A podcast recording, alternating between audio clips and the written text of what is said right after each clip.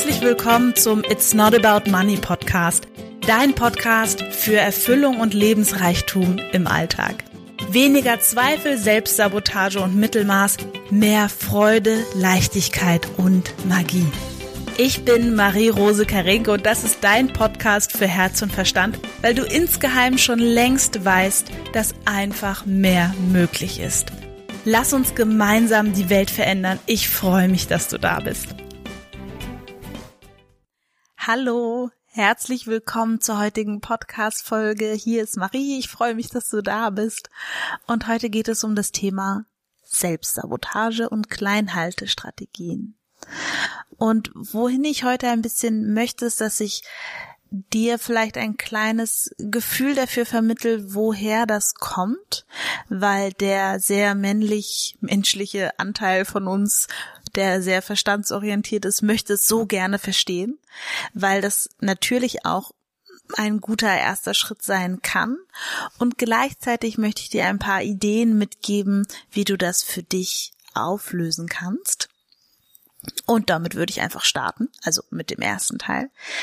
Und zwar der Punkt ist, viele, viele, viele Menschen, vor allem Frauen, muss ich sagen, halten sich total klein selbst.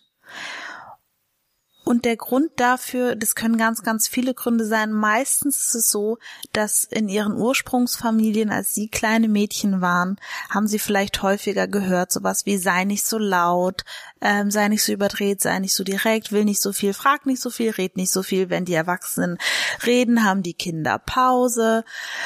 Ähm, ich hatte auch schon eine Klientin, da hat die Mutter ihr ganz, ganz direkt sehr viele fiese Sachen auf den Kopf zugesagt. Du bist einfach zu dumm, du wirst nie irgendwas hinkriegen. Also das gibt's schon auch. Ähm, wenn die Beziehung zu den Eltern toxisch ist, dann kann auch das sein. Und es reichen tatsächlich so ganz normale, wirklich sowas wie, wenn die Erwachsenen am Tisch sitzen, haben die Kinder nichts zu sagen und so weiter. Also das gehört alles so mit dazu. So was ich heutzutage erlebe, finde ich eben total schön, dass quasi das, was Kinder sagen, wirklich wichtig ist und gewertet wird. Das erlebe ich bei ganz, ganz vielen Familien und auch so in meinem Umfeld. Und das finde ich eine total schöne Entwicklung.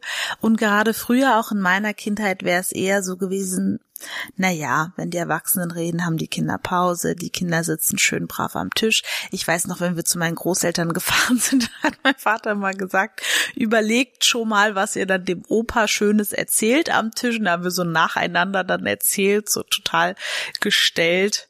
Naja, da tut der Zeitgeist hoffentlich auch ein bisschen sein Übriges. Nur, was wir eben wirklich wissen dürfen, ist, dass diese Prägung, die macht etwas mit uns und die lebt auch so ein bisschen weiter. Das heißt, selbst wenn es früher einfach deine Eltern waren, die mit so viel ähm, kindlicher Energie nicht umgehen konnten, was ich auch verstehen kann, weil ich muss sagen, wenn ich so meine Nichten und Neffen anschaue, die wirklich noch teilweise sehr klein sind, das sind ganze Energiepakete und damit halten sie locker mal zwei Erwachsene auf Trab, wenn nicht sogar mehr. Ähm, also da kann ich auch alle Eltern verstehen, auch meine Eltern sehr, sehr gut verstehen. Wir waren ja vier Kinder zu Hause. Nur das lebt dann eben weiter. Und da geht es auch gar nicht um Schuld oder um wütend sein oder um die haben es falsch gemacht, sondern das einfach so ein Stückchen weit zu verstehen dass da dann in dir etwas sein könnte, was weiterlebt, ein Anteil von dir, der einfach das Gefühl hat, ich habe hier in dieser Welt keinen Platz und ich sollte mich lieber ganz, ganz klein machen. Und der kommt dann in manchen Momenten immer mal wieder raus.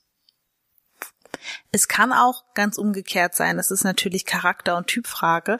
So, es gibt Kinder, die das vielleicht auch hatten, das Gefühl, die gehen dann halt eher in die entgegengesetzte Position und nehmen sich erst recht ihren Raum rein, egal mit was. Das kann natürlich auch sein. Da darfst du mal reinfühlen, wie das bei dir ist. Und wenn du jemand bist, der sich tendenziell gut selbst sabotiert, ähm, dann ist wahrscheinlich eher ersteres bei dir der Fall. Das zweite ist natürlich auch wichtig, ähm, wir Menschen sind absolut soziale Wesen. Das heißt, zu einer Gruppe dazuzugehören, ist für uns wirklich wichtig. Davon hing auch als Kind ja auch unser Überleben ab, müssen wir jetzt mal ehrlich sagen. Also wir hätten ja nicht mal ein Glas oder einen Becher aus dem Schrank nehmen können, um uns was zu trinken zu holen. Wir hätten nicht mal den Wasserhahn aufgekriegt. Ja, geschweige denn von der Kühlschranktür. Also wir waren darauf angewiesen, zu gefallen, um dazuzugehören. Und das ist auch so eine Prägung, die sitzt wirklich tief. Und ich erlebe viele Menschen, die verdammt viel tun, um beispielsweise zu einer Gruppe von Menschen dazu zu gehören, wo sie aber gleichzeitig irgendwie wissen, die passen eigentlich gar nicht zu mir und ach, irgendwie die Freundschaft, die ist mir dann doch auch nicht so, hm, weiß ich nicht, ja. Also das wäre so ein bisschen das zweite Puzzlestück zu verstehen. Das ist eine Prägung, die einfach da ist, damit wir gut dazugehört haben. Ja. Das geht mir nur darum, damit ein bisschen Verständnis aufzubauen für diese, für diese Selbstsabotage. Das wären so zwei Punkte. Der dritte Punkt, den ich noch ansprechen wollte, ist quasi, wie sieht es denn aus, wenn ich mir Sachen vornehme und die dann nicht mache? Also ne, sowas wie aufschieberietisch oder prokrastinieren oder so. Ähm, das wäre so ein bisschen der dritte Teil, der da für mich auch dazu gehört zu Selbstsabotage. Da muss ich ganz ehrlich sagen, da habe ich zwei Gedanken dazu. Das eine ist, es gibt einfach Dinge, ich nehme wieder das grandiose Beispiel Buchhaltung, ähm, Wobei das macht jetzt Sarah bei mir, Gott sei Dank. Es gibt einfach Dinge, die dürfen wir tun. Ähm, und es ist einfach so. Und die kann man sich einfach dann nur so angenehm wie möglich machen und das quasi vorher die eigene Energie so hoch wie möglich steigern, um das dann halt einfach zu machen und dann in so einen Let's do this Modus einfach zu gehen. Das ist das eine. Und da würde ich auch unbedingt ähm, vertrauen, dass du in dir ein Timing hast, was dazu passt. Will sagen, ich nehme das Beispiel von mir. Manchmal schaffe ich in einer Stunde Sachen, da brauche ich sonst drei dafür. Und ich arbeite mittlerweile auch nur noch so, weil es war auch immer mein Traum, so zu arbeiten, dass ich quasi einen Plan habe von dem, was ich ähm, machen möchte und der ist mehr oder weniger sortiert der sich um meine Coaching-Termine drum und momentan eben auch um die Schauspielproben. Und dann mache ich das, was sich in dem Moment dann gut anfühlt. So natürlich, sowas wie ein Podcast zum Beispiel hat eine bestimmte Regelmäßigkeit. Nur wenn ich vertraue, dass ich den optimalen Moment habe, um das zu tun, würde ich sagen, in 95 Prozent der Fälle nehme ich den in totaler Leichtigkeit auf, wie zum Beispiel heute. Ich sitze im Wohnzimmer mit meinem Matcha Latte und habe vorhin eine Folge aufgenommen, habe dann ein Päuschen gemacht, ein bisschen geschrieben, geträumt und jetzt nehme ich die nächste auf. Das ist total easy und fühlt sich wirklich leicht und schön an. Und es gibt dann eben auch diese Okay, let's do this Momente. Ähm, morgen ist Dienstag, Jetzt schaue ich mal in meine Liste rein und schaue, welches Podcast-Thema mit mir spricht, dass ich das machen möchte. So, das heißt, der zweite Punkt für mich, wenn es um diese Art geht, ist, ähm, ist es überhaupt etwas für dich? Weil wenn du bei einem Thema so, so viel inneren Widerstand hast, kann es sein, dass es noch etwas leichteres, besseres für dich gibt, was du einfach nur übersiehst. Weil häufig ist es so, mh, hm, viele Menschen quälen sich selbst mit zu hohen Ansprüchen, mit das muss jetzt schnell, das muss jetzt viel und so weiter und so weiter, machen sich unfassbare To-Do-Lists, Hüpfhürden. Ja, also nur wenn ich heute diese fünf Sachen geschafft habe, dann war das ein erfolgreicher Tag. Meistens hüpfen sie dann und dann das nächste Mal müssen sechs Sachen auf dieser To-Do-Liste sein. Und erst wenn das geschafft ist, dann fühlen sie sich gut. Also das wäre auch so ein bisschen Thema davon, wie viele Sachen stehen auf deiner To-Do-Liste und müssen das wirklich fünf, sechs oder 30.000 sein? Und ist das, was da drauf steht, ist das überhaupt für dich? Also ich habe viele Menschen schon ähm, dabei, sage ich mal, begleitet, dass sie gemerkt haben, okay, das Leben so, wie ich das lebe, das, das ist okay. Ähm, nur ich hätte es irgendwie gerne anders. Ich weiß noch nicht genau wie. Das wäre ein, ein ganz anderes Thema für eine ganz andere Podcast-Folge. Ja, so diese Frage, wie komme ich denn dahin oder wie weiß ich, was ich wirklich will? Da will ich jetzt gar nicht hin.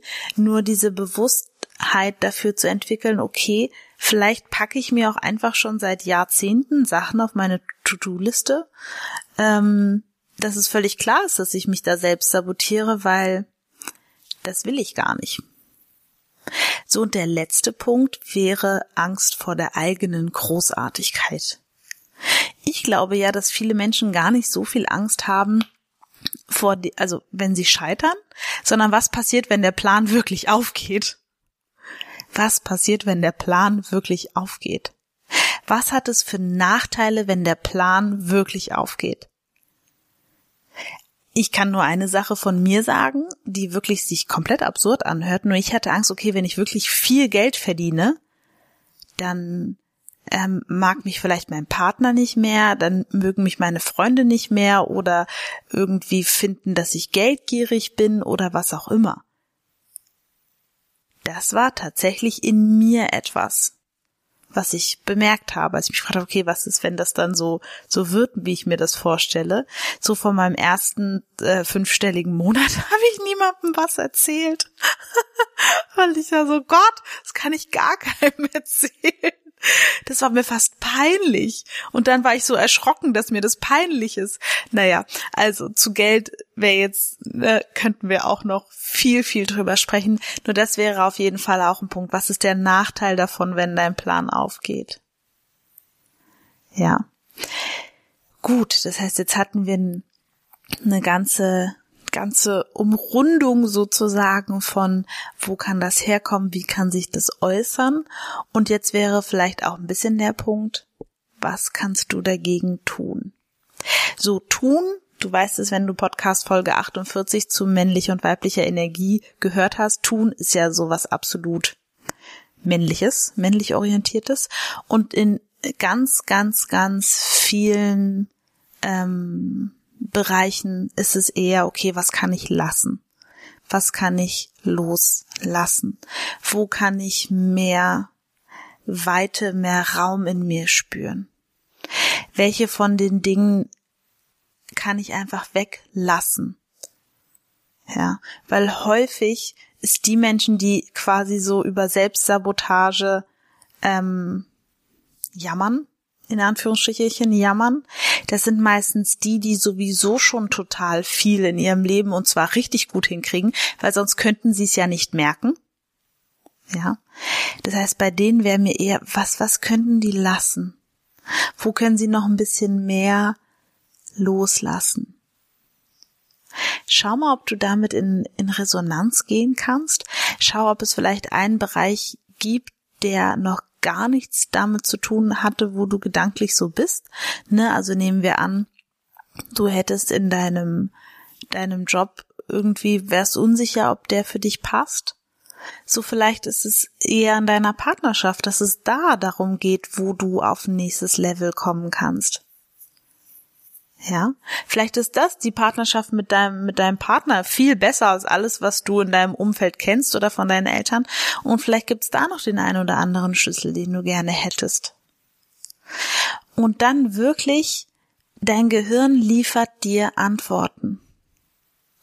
Wenn du dich selber fragst, was wäre in Leichtigkeit ein nächster Schritt, den ich gehen darf? Dein Gehirn gibt dir sofort Antworten. Wirklich, du hast dieses, wenn du dann noch ein bisschen entspannt bist und in der guten Energie, dein Gehirn gibt dir sofort Antworten. Das ist phänomenal, wirklich. Nutze es, nutze es, nutze es.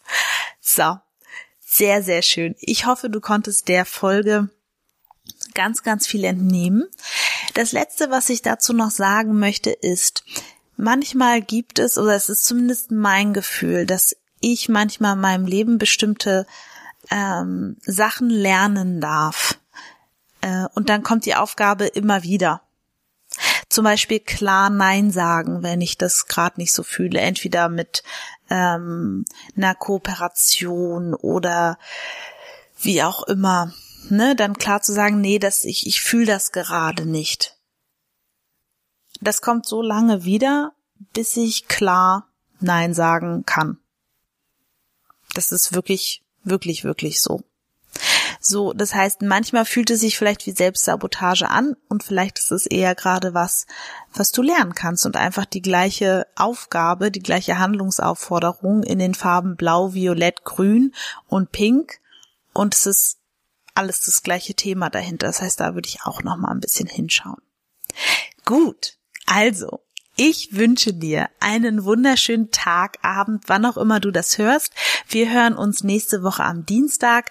Lass es dir richtig gut gehen. Falls du das Gefühl hast, dass es Menschen gibt, die von diesem Podcast auch profitieren würden, freue ich mich, wenn du mich weiterempfiehlst.